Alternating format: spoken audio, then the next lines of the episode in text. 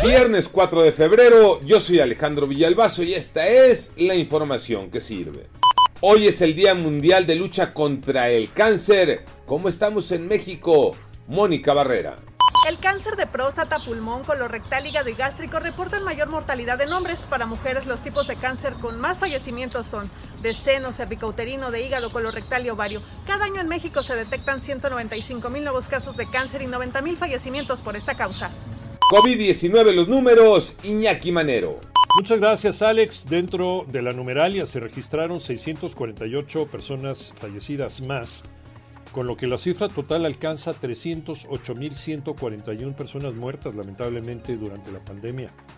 La Secretaría de Salud también reportó 41.115 nuevos contagios. Esto dentro de las cifras oficiales de la Secretaría de Salud llega a 5.068.985 casos positivos. En el país, 12 estados reportan ocupación hospitalaria entre el 50 y el 70%, destacando Aguascalientes, Ciudad de México y Nuevo León. Y, y, escucha bien esto.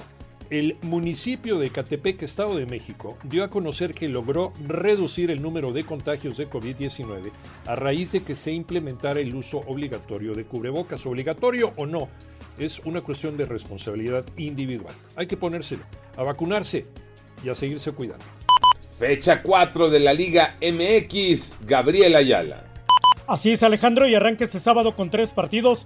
A las 17 horas en el Victoria, Necaxa recibe al Pachuca. A las 19 horas en el Azteca, América al Atlético de San Luis. Y a las 9 de la noche con 6 minutos, tiempo del centro de México, Tijuana Pumas en la frontera. Para el domingo a las 4 de la tarde, Puebla visita al Querétaro en la corregidora. A las 6 de la tarde en el Jalisco, Atlas recibe a Santos. Y a las 8 de la noche en el Universitario, Tigres a Mazatlán. Para el lunes a las 9 de la noche con 5 minutos, Cruz Azul visita a León en el Nou Camp. Los Bravos ante las Chivas, que estaba programado para jugarse este sábado a las 9 de la noche, fue pospuesto por las nevadas que se han presentado en Juárez.